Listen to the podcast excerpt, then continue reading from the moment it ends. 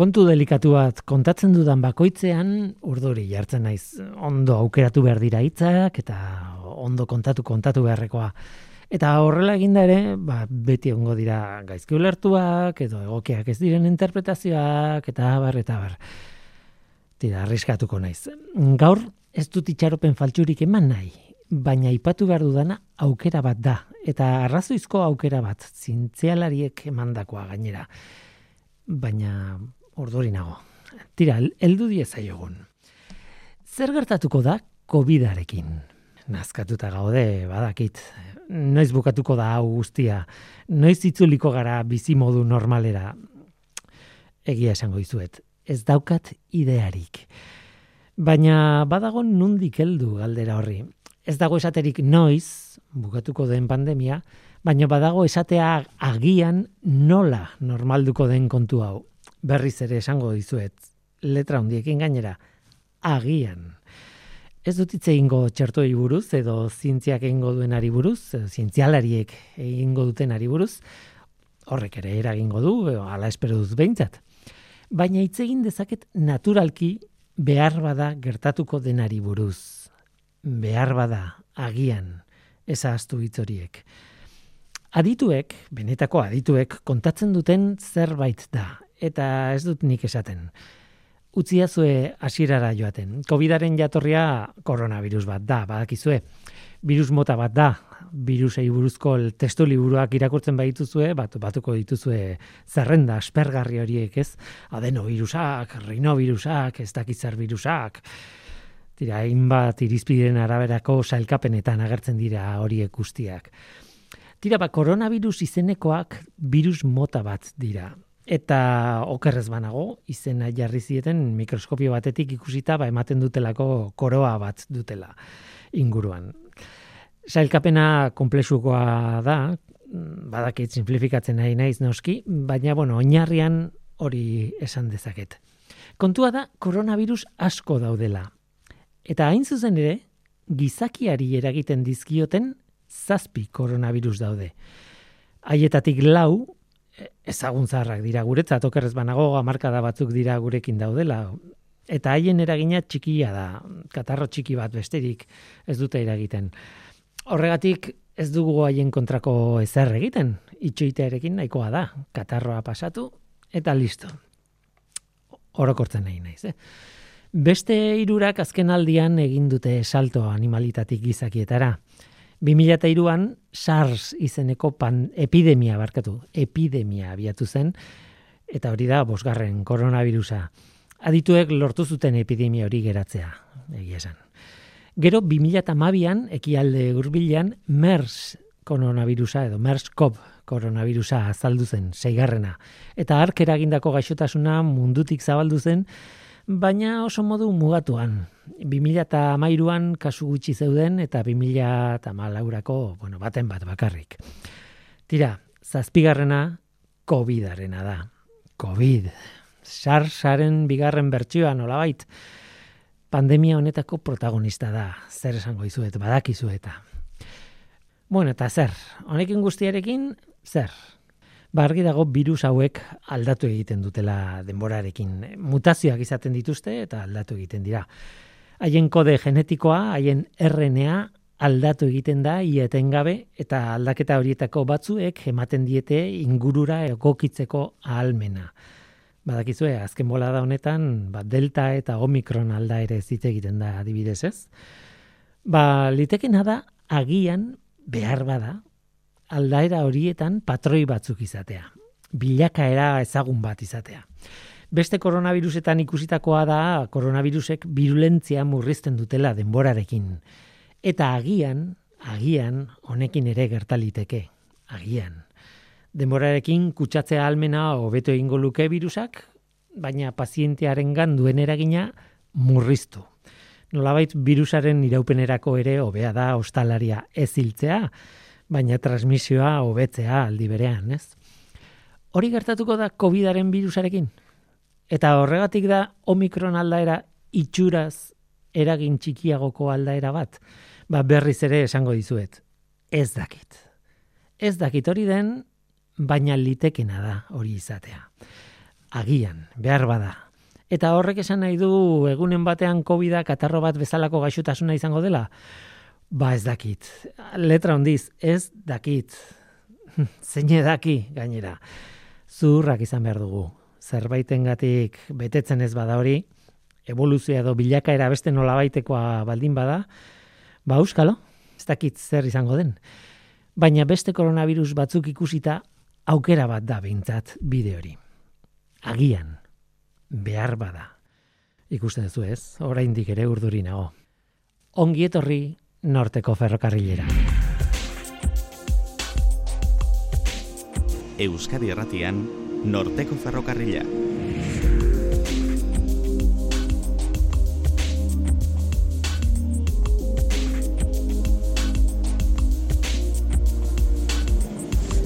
Kaixo denoi, zer moduz? Ni Guillermo naiz eta entzuten ari zareten hau Euskadi Irratia. James Webb teleskopioa espazioan dago, azkenean, amarkadak izan dira lehen asmoetatik, benetan espaziratu duten arte. Oraindik ez dago beretokian, oraindik bidean dago eta bidea luzea du lurretik milioi bat bosteun mila kilometrora doa eta badago arrazoi sendo sendo bat horretarako. Baina behintzat abiatu da. Dagoeneko espazioratu dute James Webb teleskopioa. Horreta zitze egingo dugu gaur horretaz eta beste teleskopio mota bati buruz ere bai. Teleskopio xelebre bat, ideia bat, ilargian teleskopio bat instalatzeko. A ber, ez da egingarria, gaur egun behintzat ez zinde egin hori, e, instalazio hori, baina ideia horren atzean duen zientzia oso oso interesgarria da. Teleskopio likidoa da. Gero elkarrezketa bat berreskuratuko dugu deberriaren hasiera eragoaz. Oscar González, Euskal Herriko Unibertsitateko kimikariak eta golorezaleak, kuadro ospetsu bati buruz hitz egin zigun gare hartan.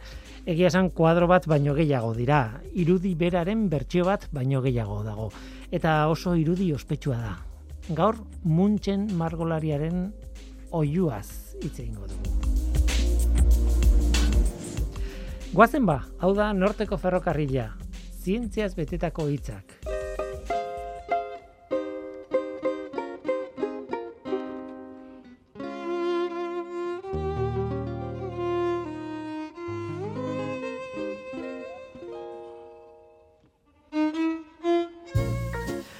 arnasa hartu bezala begiratu egiten dugu. Ez dugu pentsatu behar automatikoki begiratzen dugu. Begiak irikita izan eta naita edo nahi gabe begiratzen ari gara. Eta begiak itxita ere ba, betazalen barrualdeari begiratzen diogu, ez? Han proiektatzen baitira askotan gure ametxen pelikulak.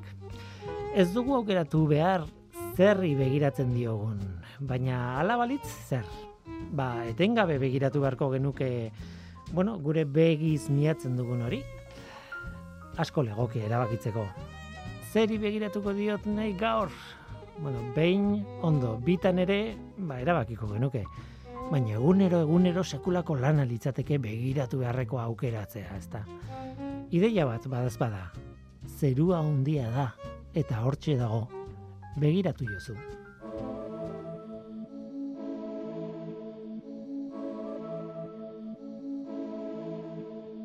Would you like to look through my telescope? The Milky Way's a fine sight to see.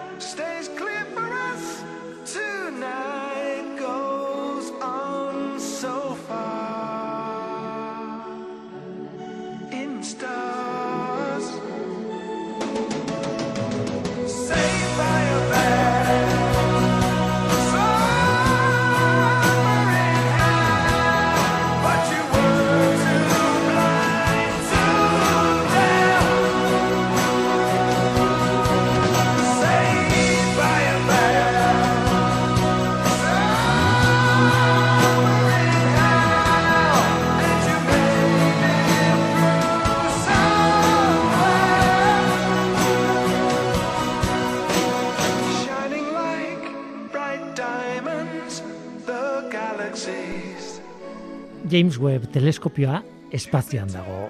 Hori izan da zientziako albiste handienetako bat egun hauetan. James Webb teleskopioa espazioan. Eguberri egunean jaurti zuten Guyana frantsesetik Ariane Bost zuziriaren bitartez esakoa. Pare bat egun geroago gainera teleskopioak duen antena zabaldu egin zuten edo lortu zuten zabaltzea eta beraz dena primeran doa. Astronomoak pozpozik daude. Hilabete batzuk barru, lanean hasiko da James Webb. Baina zer da? Zer da James Webb? Zergatik hainbesteko poza eta algara astronomoen ikerketa zentrotan eta komunikabideetan ere bai? Ba, seguru asko mil aldiz entzungo zenuten dagoeneko. James Webb teleskopioa Hubble teleskopioaren ondorengoa izango da. Bueno, tira, eta espitzerrena ere bai. Bai, baina guazen atzera. Kontua da lurrean bizigarela, zehazki lurrazalean bizigara. Eta gure gainetik atmosfera bat dugu. Horri esker, arnasa hartzen dugu bai, eta mundiala da. Eta, bueno, horregatik gaude bizirik. Baina unibertsua begiratu nahi duzunean, atmosfera bat izatea, arazo bat izaten da. Erabiltzen den konparaketa piztinarena da, eta oso naha iruditzen zait. Imaginatu urpean zaudela piztina baten barruan adibidez, eta handik behatu nahi dituzula txoriak. Mm, Zure gainetik dituzun txu- o daukazun urak desitxuratzen du txorien irudiak eta ez dizu ondo usten begiratzen edo ikusten. Hobe duzu piztinatik irten, txoriak ondo ikusti nahi baldin badituzu. Ba, antzeko zerbait gertatzen da espazioarekin eta atmosferarekin. Atmosferak uin batzuk xurgatzen ditu, edo beste batzuk aldatu egiten ditu, edo irudia desitxuratu, bueno, zurrunbiloa daude, da, tira, desastre bada. Benetan, espazioa ondo behatzeko, hobe duzu atmosferatik irten eta bertatik begiratu. Eta orain galdera handia, zer da hobea? Lurrazaleko teleskopio erraldoi bat, ala espazioan dagoen teleskopio txiki bat. Bueno, gauza batzuetarako hobea da lurreko erraldoia, argi dago baietz, irrati teleskopio batzuk eta bar, eta beste batzuetarako berriz espaziokoa. Baina argi dago espazioko teleskopio handi bat izango bagenu, ba horixe dela soluzioa, ezta? Bai, baina teleskopio bat atmosferatik kanpora eramatea oso zaila eta garestia da esango duzue eta bai, arrazoi. Hala ere, hainbat teleskopio instalatu ditugu espazioan, lurraren inguruko orbitan. Ospetsuena, Hubble teleskopioa izan da.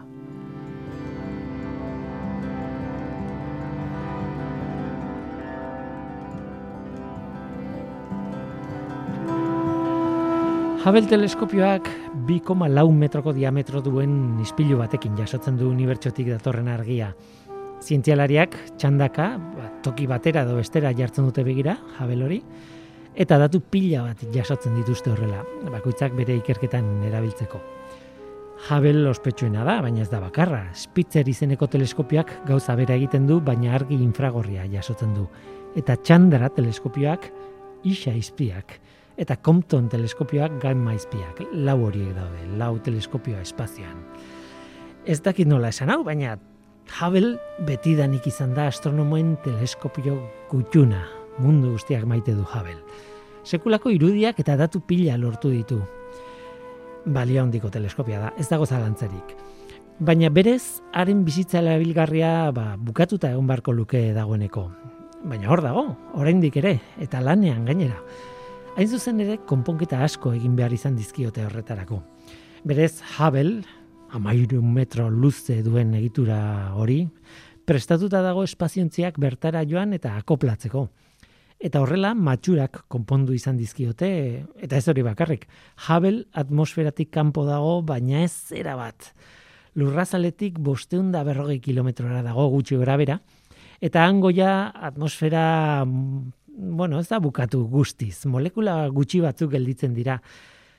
Mm, Bale, oso gutxi dira, baina horrek esan nahi du frikzio pixka bat ere baduela. Eta balastatu egiten dela, frenatu egiten dela, eta orbita egonkorra galtzen duela jabelek denborarekin. Erori egiten da, nolabait. Beraz, noizean behin Hubble hartu eta berriz ere bere tokian jarri behar izaten da, bere orbita egonkorrean, dagokion orbitan sartu behar izaten da. Baina hori guztia James Webb teleskopioarekin bukatuko da. Batetik James Webb teleskopioa, hori izan behar da, modernoagoa da, eta izpilua handiagoa du. Hubblek sekulako irudiak lortu zituen 2,4 metroko izpiluarekin, ba James Webben teleskopioarena 6,5 metrokoa da. Berez ez da izpilu bakar bat, baizik eta izpilu hexagonal txikiagoen mosaiko bat. Baina, bueno, azkenean izpilu bakarra balitzu bezala funtzionatzen du. 6 metro eta erdi. Izugarria da, batez ere teleskopio, bueno, e, espazioan dagoen teleskopio bat izateko. Lurrekoak aina handiak ere, sekulakoak izango li- lirateke. Eh? Badaude horlakoak, baina, bueno, tira, 6,5 metro oso oso handia da. Eta gainera, James Webb, argi ikusgaiaz gain, infragorria ere jasoko du. Espitzarrek egiten duen bezala. Bueno, horrek esan nahi du oste sistema berezi bat behar duela, eta abar, eta abar, baina gaur ez gara horretan sartuko. Oso oso makina komplexua da, eta ez genuke denborarik izango dena kontatzeko. Baina bestalde, ez da lurraren inguruko orbitan egongo James Webb. Lurretik milioi eta erdi kilometrora egongo da, ordea. Horregatik hasiko da lanean hilabete batzuk barru, oraindik ez da iritsi bere lantokira, nola esateko, ez? Zer gertatzen da han distantzia horretan bat koma bost milioi kilometrora? Ba, lurraren orbitaren inguruko puntu berezi bat dagoan, Lagrancheren bigarren puntua. Mm, ulertzeko, eguzkiaren kontrako norabidean abiatu da, lurretik, eguzkia dagoen toki, tokirantz, ez beste alderat bide, e, abiatu da, milioi bat eta erdi kilometrora eraman da, eta han utzita gravitate indarren kombinazio berezi bat gertatzen da, eta ondorioz James Webb ez da eroriko. Puntu horretan geratuko da eguzkiaren inguruko orbitan. Lagrangen bigarren puntua da. E, edo zein orbitatan horrelako bost puntu daude, eta bueno, Lagrange matematikariak aurkitu zituen, horregatik deitzen dira horrela. James Webb lurraren inguruan, lurraren orbitaren bigarren puntuan, Lagrange puntuan egongo da. Alegia ez dela eroriko, eta ez dela zuzendu beharko haren posizioa noizean behin. Azken batean, hori da kontua. Espazioko teleskopio handi bat, argi mota asko jasotzen dituena, eta ustez behintzat mantenimendu oso txikia beharko duena. Ez dago gaizki, ez? James Webb teleskopioa. Horregatik daude hain pozik astronomoak.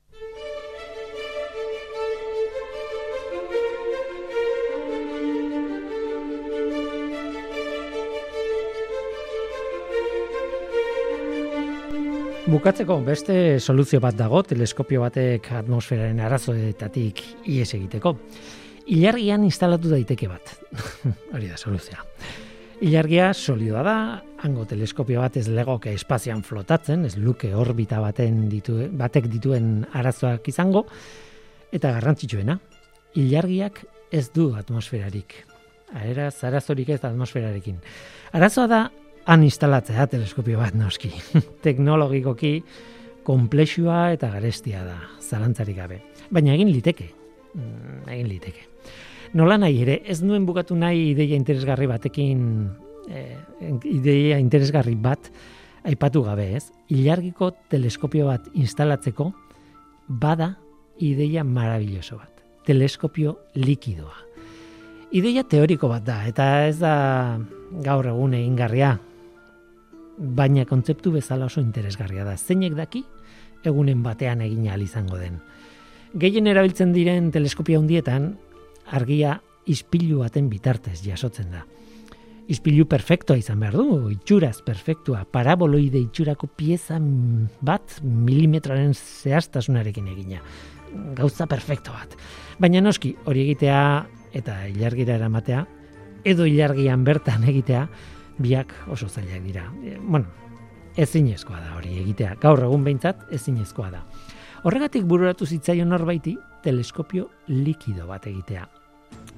Eta material egokiena horretarako merkurioa da. Metal likidoa da. Alegia, ispilua izatea metal likidoz egindakoa. Imaginatu, eun metroko diametroa duen plataforma batean merkurio likidoa jarrita, mm, lau laua gelditzen da, ez? Baina plataforma hori biratzen jarriko bagenu, biratze abiadura konstante batekin, hori garrantzitsua da. Merkurioaren gainazalak paraboloide itxura hartuko luke eta ispilu lanak egingo lituzke. Parabola, paraboloide itxura, bueno, gaur egun ezagutzen duguna eh, antena paraboliko bezala, ez? Ideia interesgarria da, eun metroko ispilurik ez daukagu lurrean. Ez dago teleskopio bat ere, horrelako ispilu batekin. Arazoak, bai, arazoak zein, zergatik ez da ingarria, ba, arazoa asko daude, baina batez ere bi kontu daude hemen. Batetik, plataforma birakari bat instalatu beharko litzateke ilargian. Hori gaur egun ezin da egin. Ez behintzat eskala horretako plataforma bat, ez, eun metrokoa adibidez, ez? Eta bestetik, arazo nagusia nire ustez, merkurio likidoa, merkurioa likidoa da lurrazaleko temperaturan. Baina minus hogeita meretzi gradutan solidotu egiten da merkurioa. Eta ilargiaren azaleko temperatura eguzkiri, eguzkirik ematen ez dion aldean, gauean nolabait, minus eunda laurogeita mar gradura jeisten da. Eta eguzkia zuzenean jotzen dionean, ba, eun gradutik gora, eun gradu positibotik gorakoa da temperatura. Orduan batetik, gora bera oso handiak dira, oso handiak ditu eguna eta gauaren ziklo horretan, ez? Eta bestetik, Merkurioa izoztu, solidotu egingo, bal, egingo da, eta, bueno, horrekin ez duzu lortzen, behar duzun ispilu paraboliko hori, paraboloide hori. Nahi dugun antena paraboliko hori egiteko zailtasun gehiegi, gaur egun behintzat.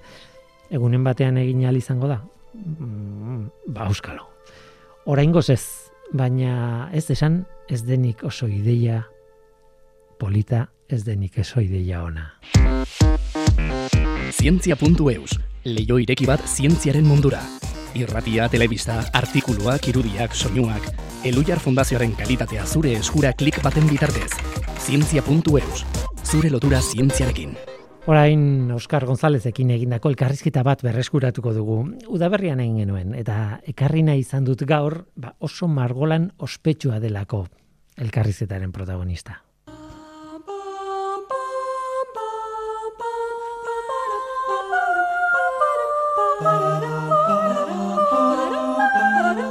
Divertimento kromatikoa. Koloreak zientzian.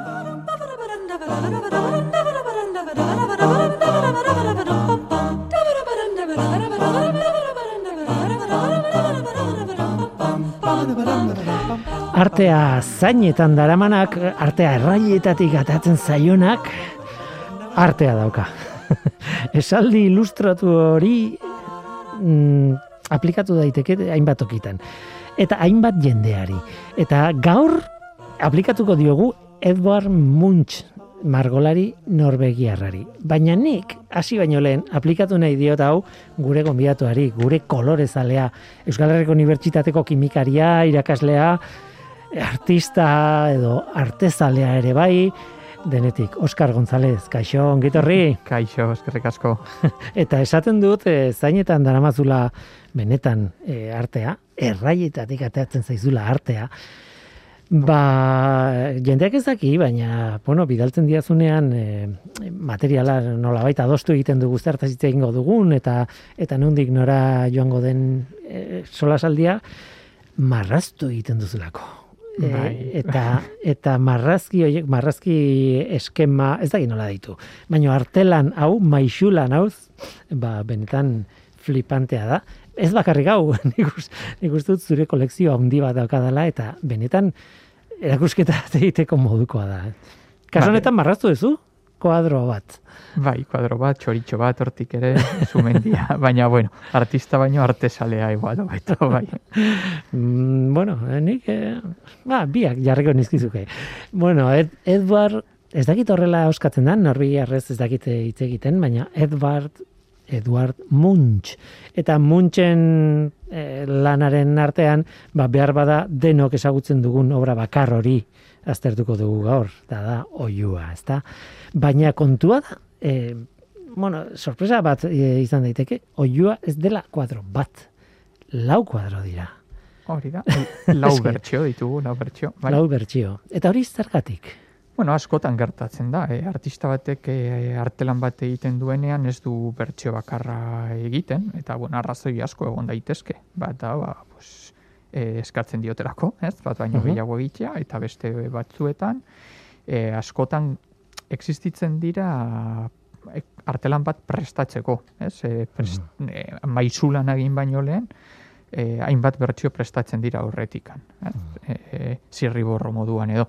Bueno, kasu honetan e, lau bertsio dira, e, azken bertsioak dira, eta teknika, bueno, bi teknikaz berdin e, erabili zituen, ez? Hmm. Tempera eta e, Gaina nabaritzen da, ez? Bai, bai, Es- Esan bai, bai, dute eh, begiratzen dituzu lau eh, bertsio hoien, lau kuadro hoien itxura eta ez da igual iguala. Noski, eh? Hori da, azkenean, e, bueno, teknikari buruz hitz egiten dugunean, eta hori igual egunen batian e, saio berezi bat egin beharko genuke, ez? Hitz Mhm. egiteko olioa, tempera, enkaustikari buruz hitz egiten dugunean, hori ba, argi gelditzen da artelana ikusten dugunean, ez? Mhm. Olio bat eta pastel pintura bat adibidez oso Mhm. ezberdinak dira. Orain aipatuko ditugu zein diren lau hauek, baina lehendabizi, bueno, e, egin behar duguna da pixka bat testu ingurua jarri, ez? Kuadro jakin bati, bueno, lau bertsio dituen kuadro jakin bati buruz ari gara, oiua, muntxen oiua, e, gainera, e, bueno, de, jendearentzat kaliko ontzat, iaia egilea eta kuadroaren izenburua jarraian Bai, doaz, ez? bai, bai. Oiua esaten baduzu ez dakizu ze kuadroan, baina muntxen oiua esaten baldin baduzu. Tira ba, e, esan behar duguna lenda bizi da noizkoa den eta oso garrantzitsua margolaren da, eta artelan hauetan e, e, niri ustez, eta da ze tamaina duen nolakoa da objektua bera. Bai, kasu honetan, bueno, eta zer baino lehen, ja lehen aipatu duzunez, teorian da munk, bale? Munk. Guk muntx esango dugu, ze guk uste dut gure ohitura dala, e, eta hori dela, eta bueno, muntx esango dugu, ze horrela hobeto ulertuko dugu elkar. Ez? Bueno, Eh, baino hala ere, onartuta. Bai, bai, baina bueno, e, bueno, begiratu dut, eh, etorri baino lehen, ze batzutan entzuten duzu muntx, beste batzuetan munk, eta begiratu dut hor, badakizu gaur egun interneten Hmm. agertzen direla hor, nola esaten da hau norvegiarrez. ba, kuriositatez begiratu dut eta munkantza. Hmm. Vale? Ba, bueno, artelan hauek e, margotu ziren, e, lehenengo bertsioa da, mila sortziun eta laro mairukoa, eta azkenengoa mila beratzerun eta marrekoa. Beraz, amazazpi urteko tartea daukau. eh? Eta e, bi daude margotuta tempera teknikarekin, bai? tempera da e, emultsio bat erabiltzen denean, adibidez, e, tempera nahiko ospetsu bat da arrautzekin egiten dena, Mhm. edo esnetik lortzen den kaseinarekin egiten dena, baina, bueno, batez ere arrautzekin. Bai, hori, bueno, mm, ohitura luzeko teknika bata, eta beste bi, ba, pastel teknika batekin, bai, hor pigmentua, baina aglutinatzaileak ez du horren besteko garrantzirik, bai, pigmentua Mhm. nola baite hor dago. Eta betiko moduan, beti esaten duguna, pintura bat dala pigmentua, pigmentua da kolore ematen duena, Mhm. eta aglutinatzaile bat. E, pigmentua lotuta mantentzen duen sustantzia hori. Hori da. Askotan, e, igual erdiaroan, e, renazimenduan, eta e, errazagoa da esatea, ba, hau olio pintura da, hau da tempera, gero ja teknika misto asko agertzen dira, ez? Eta igual artista batek erabiltzen du zati batean olio pintura, beste batean tempera, hori ere oso oso ohikoa da. Mhm. Ba, bueno, esantea lau bertsio hauek, ba, hiru e, daudela Oslon, eta ba, hiru bueno, jabetza publikokoak direla, eta bat dago ba, pribatua. Mhm. Horrek zer esan nahi du. Ba, bueno, e, pertsona batek asko ordaindu zuela hori erosteko. Bai? Baina- Mila sortzeun eta laro bosteko bertsioan, izan zen bere momentuan, ez dakit mm, garestiena bere momentuan, e, baina top iruan, e, esango dugu, eta norbaitek ordaindu zuen, egun eta hogei milioi libra. Kriston dirutza. Kriston dirutza, bai. Bai. Beste hiru kopiak, hiru bertsioak barkatu, kopia atetzen dit. Beste hiru bertsioak eh, diru publikoarekin eskuratutakoak izango ziren, baina nolabait eh, erakunde publikoetan daude, museo publikoetan, ez? Hori da, e, Munk museoan, bi, eta beste bat Osloko National Galerian. Tira, ba, lau bertsio ditugu, eta lau horietatik bi ospetxo egin ziren bereziki, bueno, lapurketengatik. Bai, bai, bai. Eta, bueno, justo bi, bi temperak lapurtu ziren, bat, ja, bueno, aspaldi mila beratzen eta laragoita malaugarren urtean, eta antza museoan zeukaten segurtasun neurriak oso oso eskasak ziren, eta lapurre gutzi zuten ohartxo bat. Eh, Esan ez, hor, eskerrik asko segurtasun gabeziagatik edo lako zeo zer. Eta ja, eta bestia lapurtu zuten 2000 eta laugarren urtean. Eta hori baia izan zen uh, komplikatuagoa, bai, ze e, gero ikusiko dugun moduan, horre kondorioren bat izan zuen artelanean, ze gorde zuten soto batean, ezetasun baldintza ba, nahiko, nahiko txarrak ziren artelanarentzat eta pentsatzen zuten ez zutela berreskuratuko. Baina, bueno, sorionez, berreskuratu zuten, bueno, Beraz, berreskuratu zituzten, ze lapurtu zuten muntzen beste artelan bat, ez bakarrik oiua, eta, eta bueno, ondorioak izan zituen. Izan ere, nahiko interesgarria da, ze berreskuratu zituztenean, museoan ipini zituzten, bi artelan hauek, pixka bat publikoa ikusteko, e, zenolako kalteak zituz, zituzten artelanak. Eta gero, zahar berritze, eskuartze prozesua egin zuten, eta mm, orain berriro ikus daitezke. e, nolabait e, lapurtutako guztia berreskuratu da, ez? Ez dakit artean nolako historia izango zen, baina behintzat bi tempera bertsioak lapurtuta, baina biak berreskuratu dira denborarekin. Bai, E, hori da, okerrez banago, ez? hori da, bai, bai. Tira, muntxe, muntx, munk, munken oiuaren kasuan, e, askotan aipatzen den kontu bat da, ez kontu artistikoa, bueno, ez dakit artistikoa kontsidera daiteke, baina nolabait e, e, jatorria zein den, nola bururatzen zaion, muntxin, munki, e, hor pintatu behar duena, eta batez ere, hor inguruan, figura nagusiaren inguruan ikusten den guztiaren e, arrazoia nola baite e, beti aipatzen da, ez? Bai, eta, bueno, e, e, hor dagoen ez, pertsonai hori, ez? Orain pop ikono bat da, ez? E, agertzen da hori da. adibidez Mhm. e, WhatsAppen emotikonoetan, edo orain dela urte batzuk aspaldi izan zen e, film horretan, Scream, ez? Mhm. Azken finean, Bai. maskara hori oiua zen, ez? Mhm. Eta e, egia da deigarria dela batez ere atzekaldean edo dagoen zeru gorri hori. Eta, bueno, bilatzen baduzu horri buruz asko idatzi egin da, e, eta jendea saiatzen da saltzen zergatik margotu zuen gorri e, zeru hori, ez? Mhm. Zeo zer esan nahi duen edo. Eta, bueno, ba, ba niri Twitterren geolo batek esan zidan, hori da Krakatoa sumendiaren erupzioa dela eta. Bai, hori za, oso Bai, zabalduta da. hori da, hori. Izan zen justo e, amar urte lehenago. E, munkek e, artelan hau margotu, baino amar urte lehenago. Orduan, bueno, ba, izan daiteke, ez? Igual hor gelditzea amar urtez e, irudi hori eta gero erabiltzea. Edo gogoraraztea Bai. garai hartako, bueno. Baina, baina, claro, Krakatoa eta eta Norvegia ez dago de elkarrin ondoan, ez dakit zerua nolakoa izango zen e, Norvegiatik ikusita garai hartan. Gero beste, beste hipotesi bat da, bueno, e, hor hain ez, iparran egonda, iparburutik gertu egonda, Norvegian, ba, sortzen direla batzutan horrelako fenomeno meteorologikoak edo, eta zeruak kolore hori hartzen duela.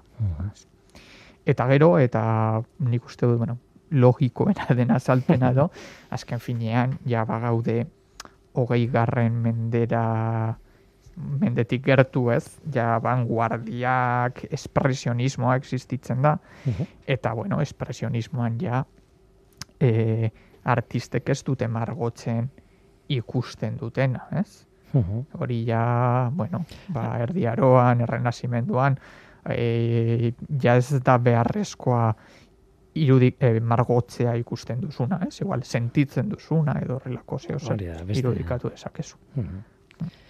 E, argi dago, emeretzi garren mendearen bukaeran Bai. gaudela, oso bukaeran gaina gaudela, impresionismoa, ez dut esango gainditutaz, e, impresionismoa ez dakit gainditu zen, e, edo, edo bueno, baina be, behintzat, etzan berri berria, impresionismoa, eta ja, espresionismoaren e, garaian gaude nolabait, ez? Hor, e, bueno, e, dagoeneko kultura grafikoa, kultura, ez dakit, margolarien kultura eta eta bestelakoen kultura grafiko oroar oso oso garatuta dago. Hogeigarren mendean izugarri leher, izugarri lehertu zen e, az, are gehiago nolabait esateko, baina emeretzigarren munduaren e, mendearen bukaerarako oso oso garatuta zegoen, eta orduan, claro, ek- espresionismoa posible da dagoeneko, ez? Hori da.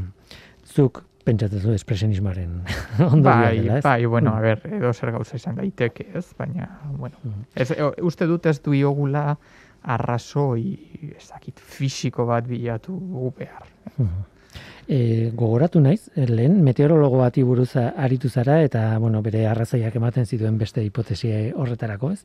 Baina egia da badagoela, bazegoela, ba, egon dela joera bat e, kuadroetan e, meteorologia bilatzeko nolabait, ez? Eta beti ez da lortu e, meteorologiaren informazio zehatza edo aurkitzea zergatik ba bueno artistek erabiltzen dutelako beraiei komeni zaien bezala ez? Nik gogoratzen dut adibidez e, uste dut Constableen zea kuadro batean zala ez nago seguru baina ikusten zala e, zea e, hortzadarra. Eta hortzadarra ikusteko ba hainbat kondizio behar dituzu besteak beste ikusten ari baldin bazara hortzadar bat eguzkia atzean euki behar duzu eta nik aipatzen dudan kuadro honetan ikusten zen hortadarra, baina eguzkia alde batetik zetorren, e, itzaletan ikusten zen. Beraz, oso polita gelditzen zen, baina etzan meteorologikoki zuzena. Eta segurasko ez da akats bat, baizik eta bilatutako egitura bat nola kuadroan, ez? Os, beharroa da, batzuetan zaila egiten zaigu kontua, baina batzuetan pasa egiten gara, e, ba, gauzak esan nahiak edo jatorriak bilatuta, ez dakit, nola Hori, hori, bai, guztiz ados. Tira, ba, buelta gaitezen munken oiuaren kuadroarekin.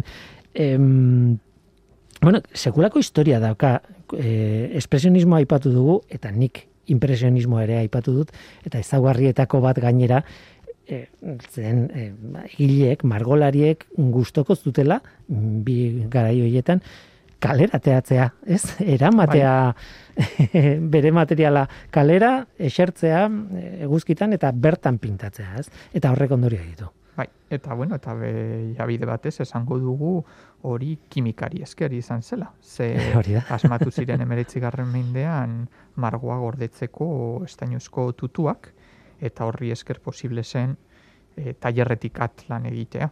Ez, eta horri esker ze bestela, ba, prestatu behar baldin badituzu margoak eta tailerrean bertan egon, ba ez daukazu kalera ateratzeko askatasun hori.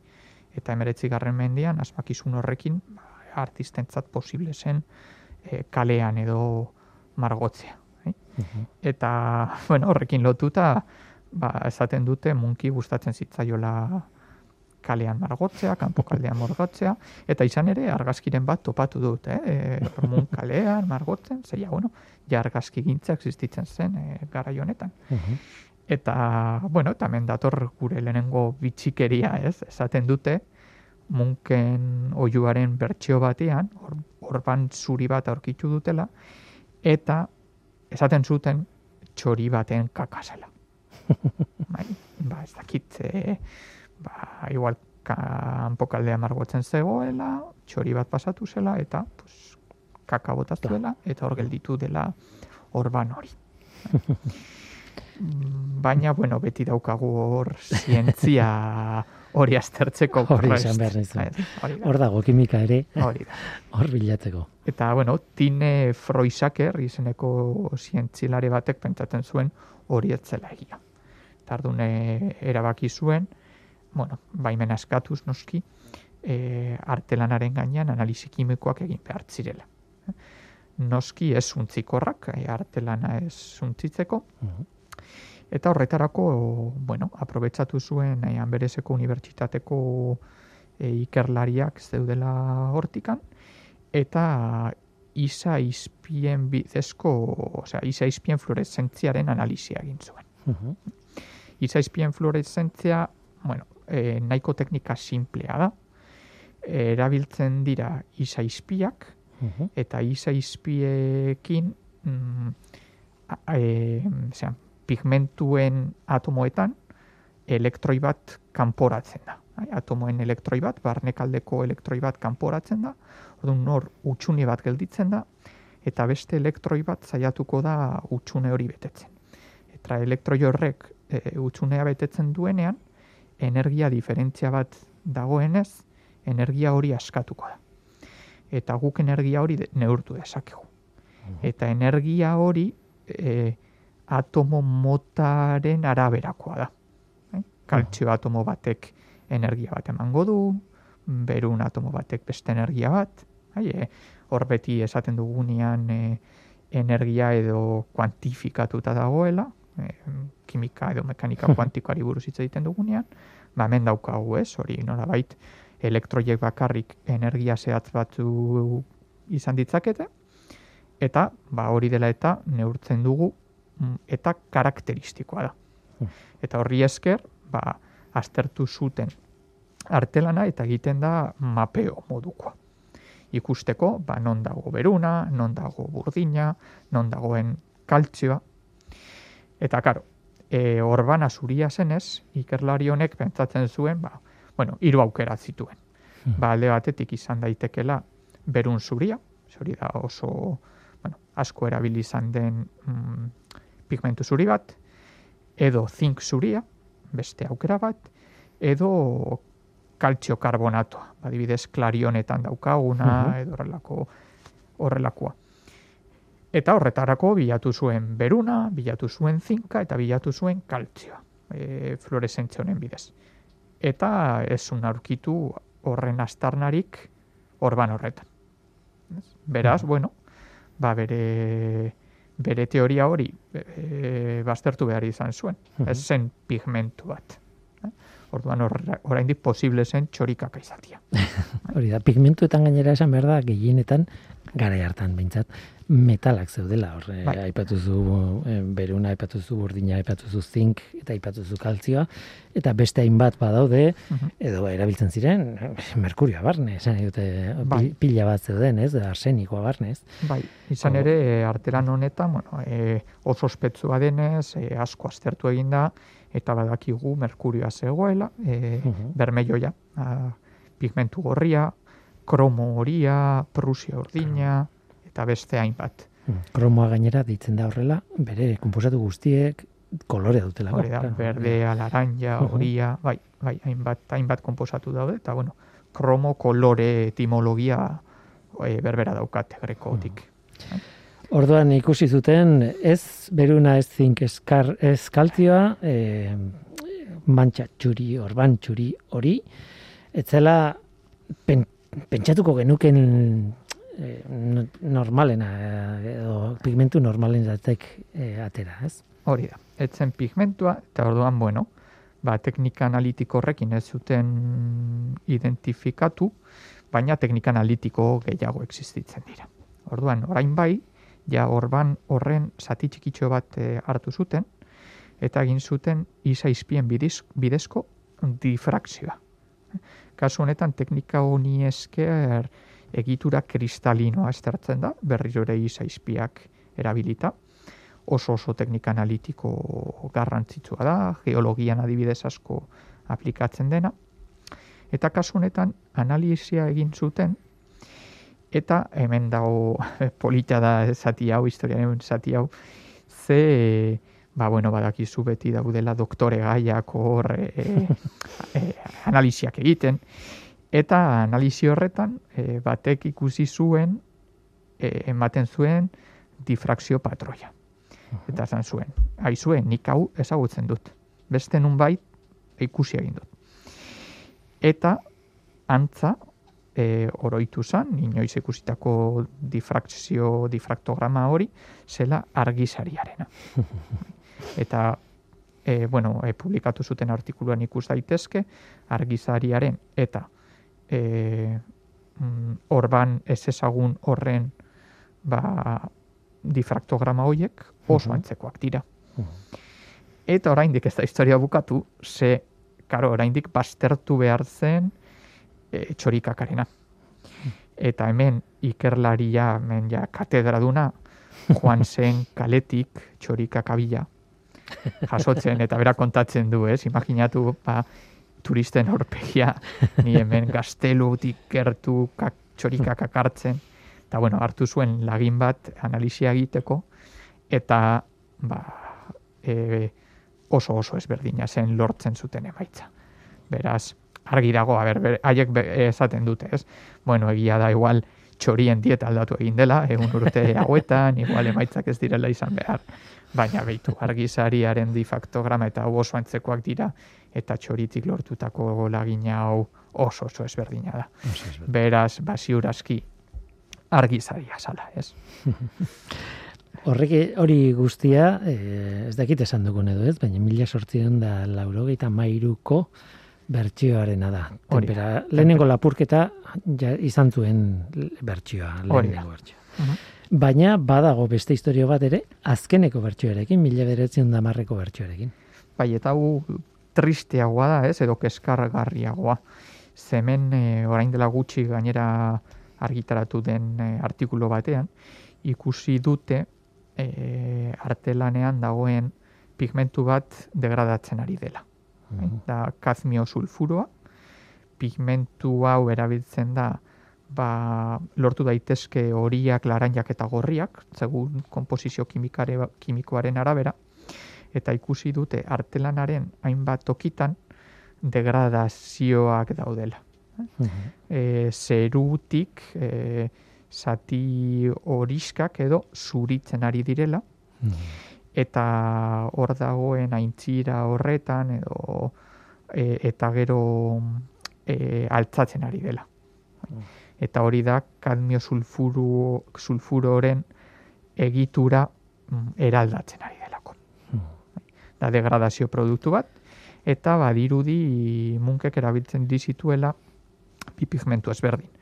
Hori da hipotesia, ze ikusi dute e, leku batzuetan pigmentua oso ondo dagoela, ez dela degradatzen, bere egitura kristalinoa bikaina dela, eta beste leku batzuetan ba, kristalinitate hori eskasa dela, eta hori da degradatzen ari den pigmentua. Beraz, e, bata ondo mantentzen da bestea, ez? Naiz eta biak e, kar- kadmio sulfuro izan. Hori da. E, badirudi, e, kadmio sulfuroa, e, bi modutan erabil e, sintetizatzen zela, eta bide esea edo deitzen dena, ba, hor egon daitezkela oraindik sintesi prozesuan erabiltzen diren gatz batzuk, kloruroak, Mhm. eta kloruro hoien eraginez edo mm, errazago degradatzea. Eta ere ikusi dute, ba, kadmio sulfuro hori bihurtzen ari dela zati batzuetan kadmio sulfato. Bai? Beste, Mhm. beste komposatu kimiko batean. Bai, nola baita oksidatzen ari da, ez? Eh, da. Denoi gertatzen zaigun gauza bera, ez? Mhm. Azken batean, ez? Eta ez dakit hemen bukatzen den, e, bertsioen bai, karrik historia. esatea, ba, hau, Mm. karo, e, hau aurrelako gauzak egiten direnean, ezin dituzu ezin dituzu esperimentuak egin artelan honekin, ez? Esan dugu lehen, e, e, baten balioa izan zela unta goi milioi libra. Bai, orduan ezin dituzu esperimentuak egin. Eta egiten dira, ba, probetak edo lagin artifizialak. Ez, ingelesez mock-up deitzen direnak, Oh. eta e, erabiltzen dira, kasu honetan erabili zuten, garaioietako pigmentuak, bai, horrelako lagin artifizialak egiteko, eta artifizialki zahartu zituzten ikusteko zein zen hor gertatzen zen erreakzio kimikoa, eta zein baldintzekin degradatzen zen gehiago, eta ikusi zuten e, faktorerik mm, kaltegarriena ezetasuna zela. Mm. Batzutan pentsatzen da argia dela, baina pigmentu batzuentzat e, kaltegarriena izan daiteke ezetasuna. Orduan badakite orain artelan hau e, ba, kontserbatzeko, ondo zaitzeko ezetasuna murriztu behar dela. Eta gogoratu hasieran esan duguna.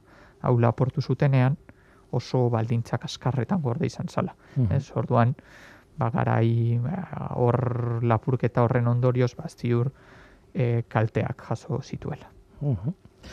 Oso interesgarria da. E, bueno, ez bakarrik pigmentuek, baizik eta pigmentuak e, zerbaiten gainean daude. Eta kasu honetan oial baten gainean egongo dira, ez? Hmm.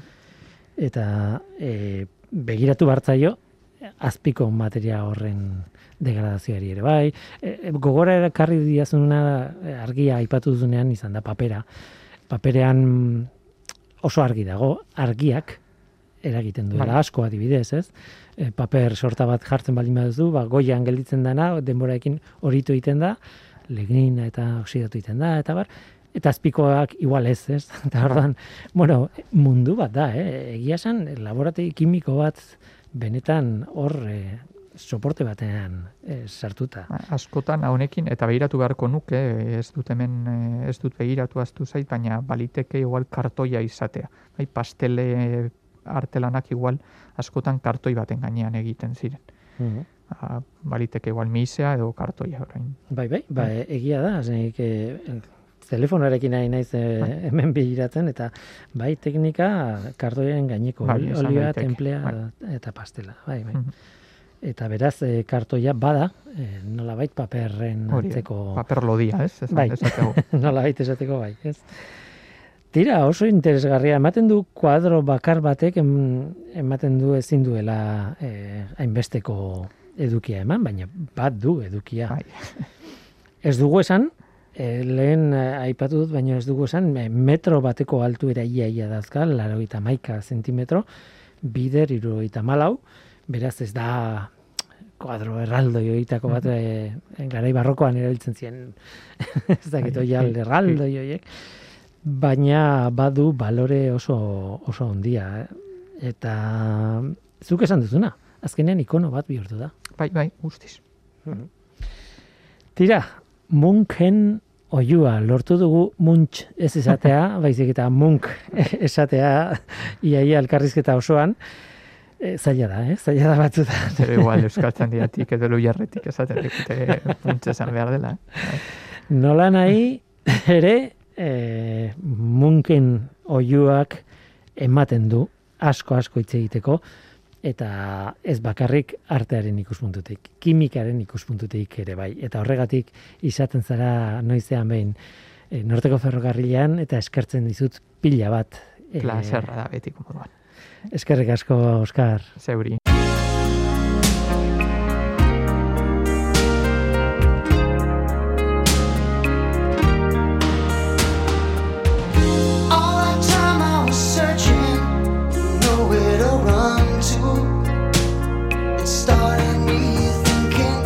Bagoaz, gaur gurekin Oskar González, Oskar, eskerrik asko. Eta eskerrik asko zuri ere entzule.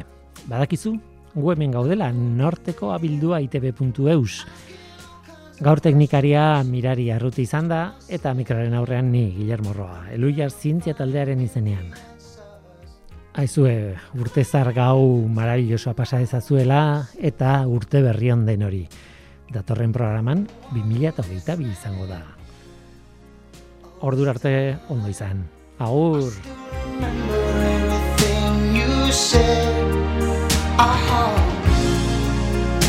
So much you promised. How could I ever forget? Listen, you know I love you, but I just can't take this. You know I love you, but I'm playing for keeps. Although I need you, I'm not gonna